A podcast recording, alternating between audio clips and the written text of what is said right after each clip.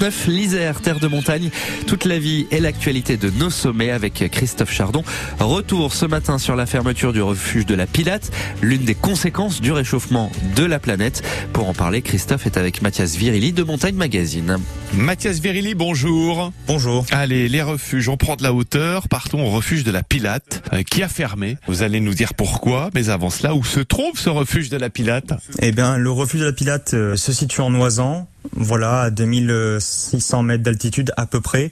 Un refuge iconique puisqu'il se situe euh, euh, au départ de la Bérarde, donc qui donne accès à des courses euh, initiatiques de l'alpinisme, j'ai envie de dire du massif. Euh, le Joe Bernet, voilà, une course facile, parfaite pour débuter l'alpinisme. Le refuge de la Pilate qui effectivement est fermé depuis l'année dernière, mais dont on vient d'apprendre qu'il le sera de manière définitive euh, et donc se pose tout un tas de questions autour de, de ce refuge. Alors que s'est-il passé pour que l'on ferme ce refuge de, de la Pilate? Bah, Il faut remonter un peu en arrière, euh, si vous voulez. Le refuge de la Pilate, euh, ça fait 20 ans maintenant qu'on sait que euh, il y a des mouvements en dessous, on va dire. En fait, le, le, glacier de la Pilate, qui est attenant, enfin qui est pas loin du refuge, recule de plus en plus et perd de l'épaisseur. Et du coup, eh ben, il y a, il y a plus rien qui vient appuyer sur le versant rocheux sur lequel le refuge se situe.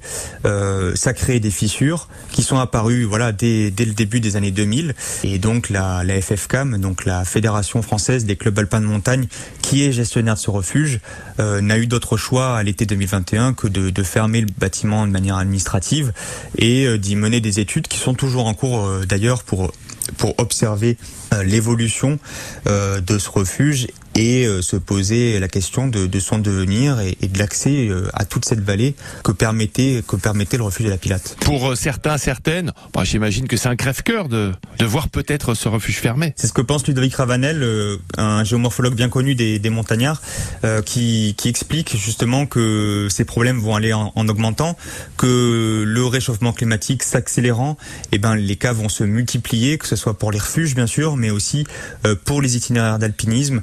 Euh, voilà, euh, récemment était sortie une étude euh, sur le devenir des plus belles buffas sur le massif du Mont Blanc.